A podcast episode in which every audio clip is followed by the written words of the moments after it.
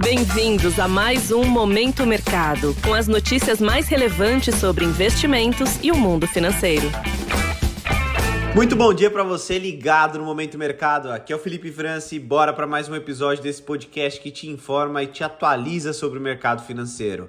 Hoje vou falar sobre o fechamento do dia 6 de março, segunda-feira.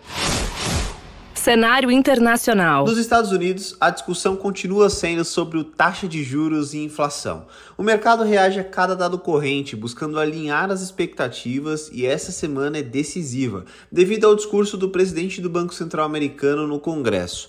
Os agentes aguardam os comentários de Powell sobre o último relatório de emprego dos Estados Unidos, que inclusive veio muito acima do esperado. Com a dúvida sobre a convergência da inflação para a meta como pano de fundo, segundo o CME Group, Apenas em setembro de 2024, a probabilidade dos juros estarem abaixo dos níveis atuais é superior que o contrário, reforçando um ambiente de juros elevados por mais tempo. Com os agentes em compasso de espera pelo discurso de Powell, o S&P 500, índice das 500 maiores empresas dos Estados Unidos, fechou próximo do 0 a 0. Em relação aos títulos públicos americanos, devido à percepção de que os juros precisarão ficar elevados por mais tempo que o esperado anteriormente, as taxas subiram em todo todos os vencimentos. No câmbio, o índice DXY, que mede o desempenho do dólar frente a uma cesta de moedas fortes, registrou queda após o discurso mais intenso do Banco Central Europeu, que indicaram que a instituição pode ser mais agressiva que o Fed no processo de elevação da taxa de juros. No petróleo, a commodity fechou em alta, guiada justamente pela desvalorização do dólar. Cenário nacional. Por aqui, o dólar teve um dia volátil, mas se encerrou em baixa, cotado a R$ 5,16. O movimento, segundo operadores, pode ser atribuído à entrada de capital estrangeiro para a bolsa e desmonte de posições mais defensivas após pronunciamentos do ministro da Fazenda, Fernando Haddad, sobre a nova regra fiscal. Vale ressaltar que a intenção do ministro é encaminhar a proposta antes da decisão do Comitê de Política Monetária no próximo dia 22 de março. Nesse ambiente, as posições compradas ou expostas à variação cambial fecharam em baixa.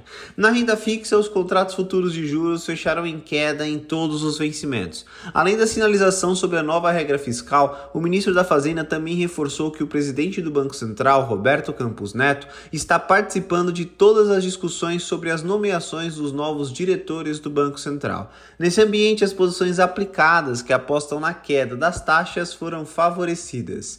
Na bolsa, o Ibovespa retornou aos 104 mil pontos. A projeção oficial de crescimento da China veio abaixo das expectativas dos agentes, pressionando as ações ligadas a commodities metálicas. Porém, o setor financeiro avançou fortemente e na ponta do índice, as empresas de aviação dispararam com a queda do dólar, com o exemplo da Azul subindo 34% e Gol subindo cerca de 24%. Com isso, as posições compradas que apostam na alta do índice foram favorecidas.